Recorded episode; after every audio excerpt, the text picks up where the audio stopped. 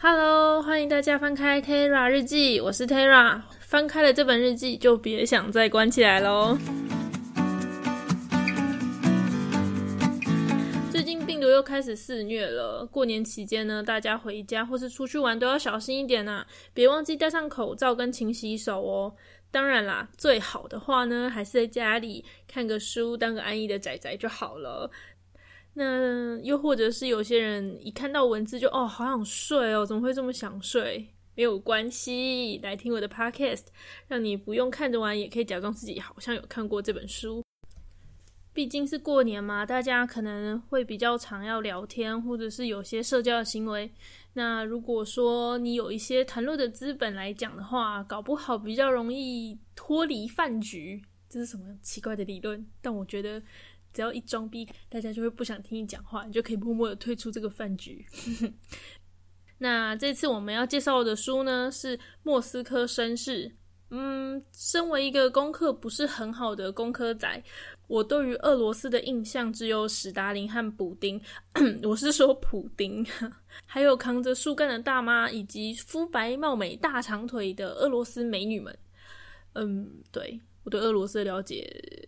就这样，但这本书或多或少还是需要大概国中程度的俄罗斯历史吧。可是我本人国中上课都在跟周公钻研各式起义，所以呢，我对这块的知识 limit 趋近于零啊，或者也可以说是等于零了。所以为了这本书啊，我又去稍微看了一下俄罗斯的历史。那俄罗斯的历史呢，对我而言是有一点点的复杂。现在先简单以这本书的年代来稍微介绍一下故事的架构的历史背景。哦，好多的，我是不是最词有点多？俄罗斯跟许多国家一样，在古早时期呢，还是封建制度的帝国主义，也就是有什么大帝啊、国王啊、王公贵族等等的阶级制的国家。然而呢，在一九一七年二月革命以后，民主派革命推翻了沙皇，彻底让封建制度在历史上画上了句点。那但是这个民主派的政权也没有存活的太久，在保皇党以及共产党两面夹击下，于当年的十月革命就被推翻了。之后一直到一九二二年，俄罗斯经历了几年的内战。唉。世界大战后，紧接着是内战啊，苦的还是俄罗斯的老百姓，爽到的呢都是在上位的执政者。一九二二年以后，由布尔什维克党成立了苏维埃政府，也就是耳熟能详的苏联，正式拉开了共产党的序幕。天哪，我这句真的念很久。布尔什维克党超难念。这时期的布尔什维克党是以列宁作为领导，马克思主义也是由列宁开始向外扩展到各国。那在列宁去世以后呢，就是由赫赫有名的史达林取得了统治权，那就长达开始近三十年来的独裁统治。这本书的主角呢，亚历山大·伊里奇·罗斯托夫伯爵，就是在这段由封建转至共产党的历史背景下所撰写的故事。伯爵为了保护好友米哈尔，承认了一个并不是自己所写的诗。那这首诗呢，就有点在颠覆政权的感觉。所以就把伯爵囚禁在大都会饭店里。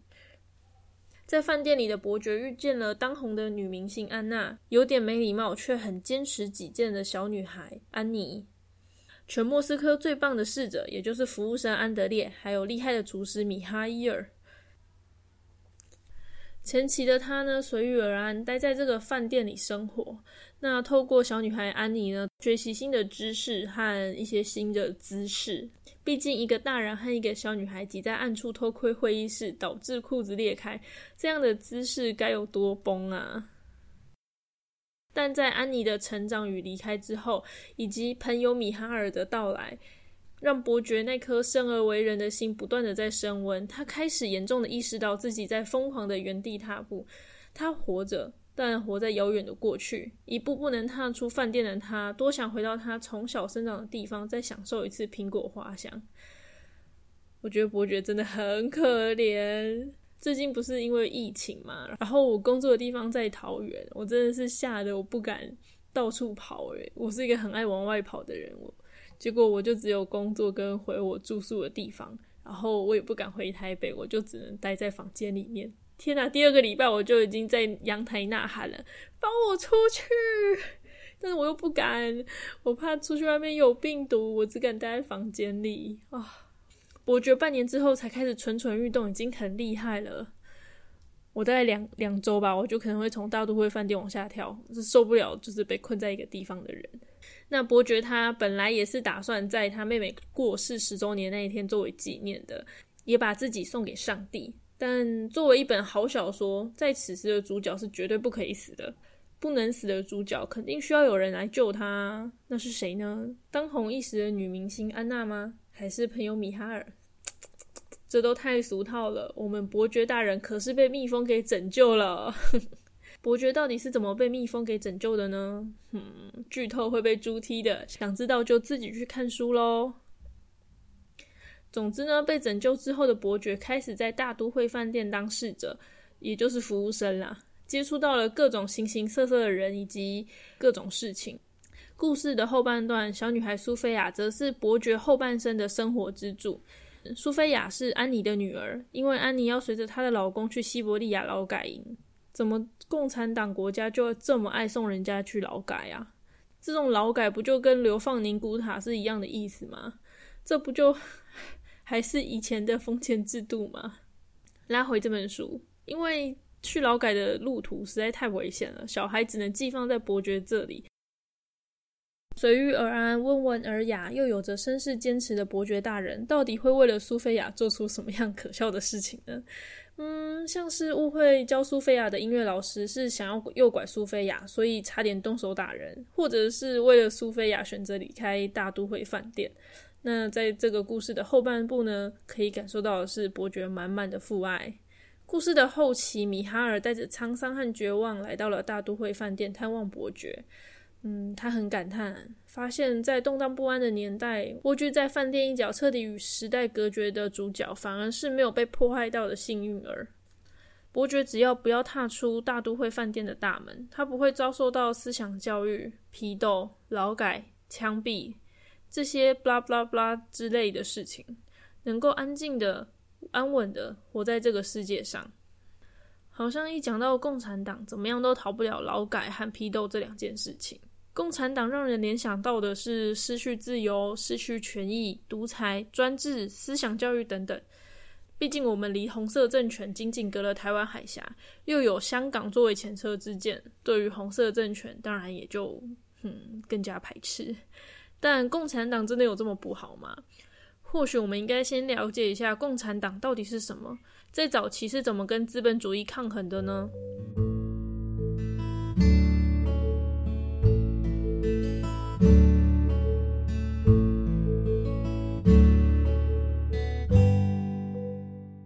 我们先以十九世纪英国为例，工业革命的时代，经济飞速的成长。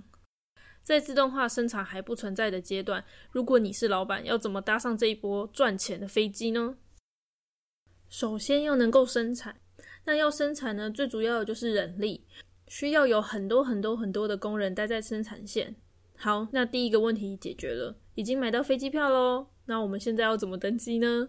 要解决为什么隔壁阿花他们公司产能比我们还要快？嗯，不想增加人手花钱，那就拉长工时就好啦，让工人的工时拉到十二到十四小时，这样产能就更高啦。嗯，很好很好，我们现在已经在经济舱的位置喽。怎么觉得椅子有点硬？这个经济舱坐起来不舒服。要怎么升到商务舱呢？那我们需要降低成本了，但原物料能砍的价格并不多啊。怎样才能省大笔的开支呢？呀，有啦。缩减薪水呀！工人做的事情这么简单，拿少少的薪水也就够了啦。身为大老板的我们呢，所承受到的风险和付出的心力比工人多这么多，当然可以多拿一点啊！嘿嘿，我们这些万恶的资本家搭上赚钱飞机的商务舱喽！这就是工业时期的雇主和劳工。雇主压榨劳工，得到更多的钱，享受香槟美人，在花园野餐，谈论着宝石和衣服。而劳工呢，拿着低廉的工资，每天在恶劣的环境工作十二到十四小时，在上班的你，是不是突然很感慨？现在好像也是这样。因为当时的女人和小孩薪资低于成年男性，所以雇主呢会大量的雇佣女人和小孩。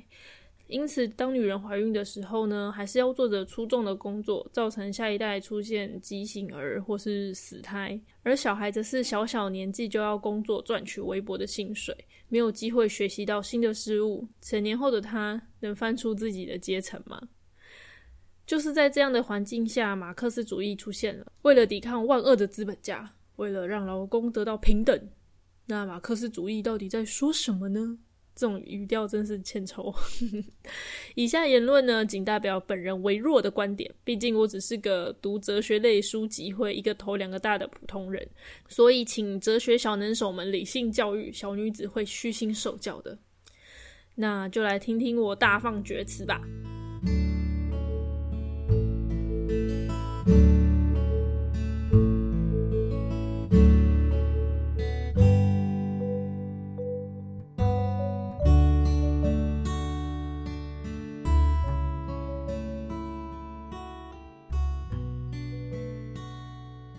个人对于马克思主义是非常有偏见的人啦，印象就是薪水是上缴给国家，然后由国家去平分给每个人。那我会觉得，为什么我辛苦工作拿到的报酬要分给大家？我继续当废物就好啦。就跟我在一个办公室，他拿三万八，我拿三万八，他做事情比我少，然后还可以领跟我一样的钱，我会觉得哦，离职离职，不用讲了。而且实践这个主义的人，好像都像信了邪教一样，只要跟他思想不一致，就要去劳改啊，不容许有其他声音的独裁主义。这是我对马克思主义的严重偏见啊！但在查阅资料之后呢，我发现自己真的是这样很不对啊，偏见的有点严重。在还没有了解这个主义之前，就先贴了标签。啊，就常常有人拿着马克思的旗帜做一些乱七八糟的事情啊，败坏名声。我就不说是谁了啦，大家心知肚明哦。所以呢，马克思主义到底主张了什么啊？马克思认为呢，人类生产的方式是一切社会组织的基础，人类的生产方式也可以理解成经济体系。如果再翻成白话一点的话，也就是经济体系会影响到社会结构。拿十九世纪的工业时代来举例好了，劳工的阶级处于下层，拿着稀少的薪水难以糊口，而雇主则是以施惠者的姿态位于上层，掌握了大部分的金钱。劳工只能不断的工作，而雇主可以享受更多的资源。这也就是经济影响了社会地位。封建制度呢是以贵族为阶级，资本主义则是由金钱作为阶级的划分，都是由少数人控制权力的核心。而马克思的目标就是在破除这些陈旧的意识和权力的结构。嗯，是听起来是不是有点破除封建迷信、弘扬民族文化的这种味道呢？马克思和恩格斯呢，在一八四八年所著作的《共产党宣言》中，提出了我们现在许多觉得“嗯，本来就该如此啊”的论点，像是禁止雇佣童工，孩子应该受到公有的教育。那希望工人能够有平等的交易权，拥有自己的时间，学着去抵抗变革，争取自己的权益等等。嗯，这真的跟我认知的共产很不一样啊！这不就是我们现在的社会制度吗？禁止童工，十二年义务教育，上班时数，周休二日，各种抗争游行，这些都是现代社会中常见的，但同时也是马克思所阐扬的观念。所以严格来说，我们现在的社会其实是资本主义和马克思主义的融合体。如果说马克思主义这么为人民着想，而共产党又是以马克思主义作为指导意识形态的国家，这样的国家应该是个幸福的地方啊。但现在的共产党国家嘛，嗯，不好说。共产党国家所使用的主义，并不是纯正版的马克思主义。而是马克思列宁主义，没有错，也就是这个故事的开头——布尔什维克党的领袖人物。但就像传话一样啊，传出来的东西肯定会变质。再加上动荡不稳定的社会，以马克思的思想作为政党的口号，的确是可以吸引到很多在底层很久的劳工们支持。而马克思主义呢，就是少算了人性的层面，权力、欲望、金钱都是很大的诱惑。在多重的诱惑下，那些惠民政策也就变质了，变成了迫害、劳改、领袖崇拜等等的专制政权。所以呢，共产党就变成了和资本封建制度一样，当你是党员、是国家的人员，就有更高的权利与社会地位，可以迫害或是奴役别人；而一党专制，当然也就更不容许其他的声音出现。这样的政党，也就是拿着马克思主义当遮羞布，干着一些猪狗不如的事情。当然，我不是指所有的共产党，在欧美各国也有许多支持共产的党派，但我就不清楚他们支持的共产是不是专制的共产。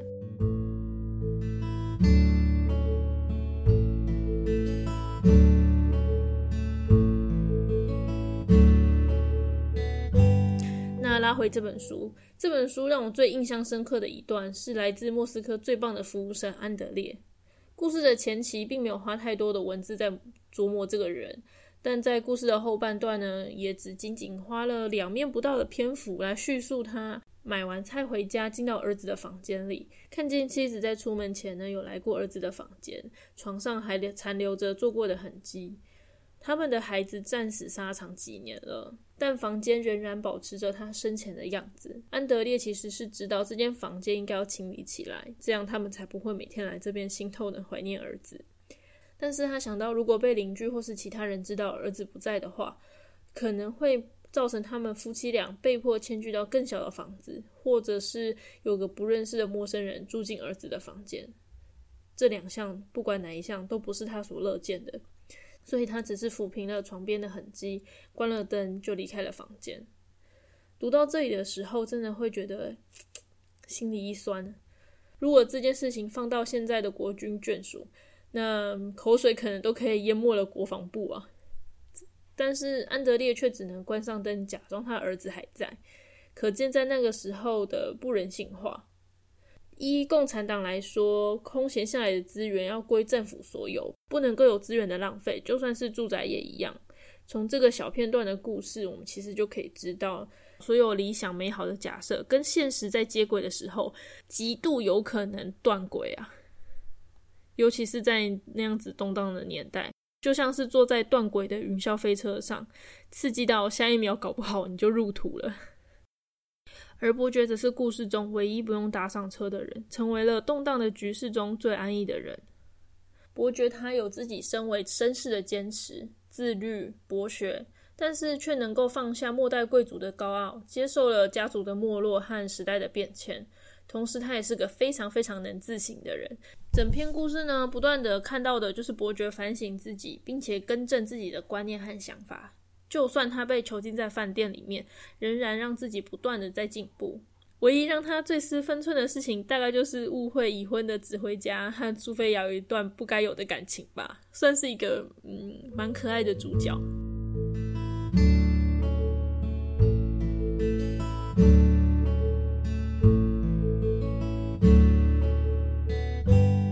这本书的推荐指数呢，大概有四颗星。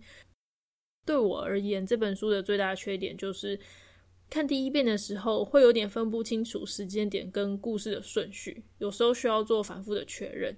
但我个人觉得它很适合亲子阅读，这里面有很多观念是可以家庭成员聚在一起讨论的，像是共产党、马克思、资本主义等等具有争议性的话题，还有故事里面的人物安娜从当红的明星到过气，再然后到再度崛起。主教的不苟言笑、机械死板，然后但是他却可以从服务生爬到经理的位置，而且就算主教不喜欢伯爵这些人，却也没办法直接让他们滚蛋。还有身为主教的伯爵身上的各项特点，都是非常值得去探讨的。当然啦，如果是亲子阅读的话，最需要的还是家长能够接受孩子们的观点，尤其是现在孩子能够接受到的资讯其实是非常多的。那家长在跟孩子一起阅读的时候，最好就是。嗯，温和一点，不然最后变成全武行是得不偿失的事情呢。那这本书就讲到这里喽，欢迎大家踊跃的发言，告诉我你有什么不同的想法，但是请冷静理性的留言呐。如果我有任何让你觉得嗯观念不一样或是不认同的地方，也不要客气的告诉我，我会在下一集花一点点时间统整一下，做正面的回复。就是请大家理智、理智、理智，很重要，要讲三遍。好，那我们今天就先到这里喽，大家拜拜。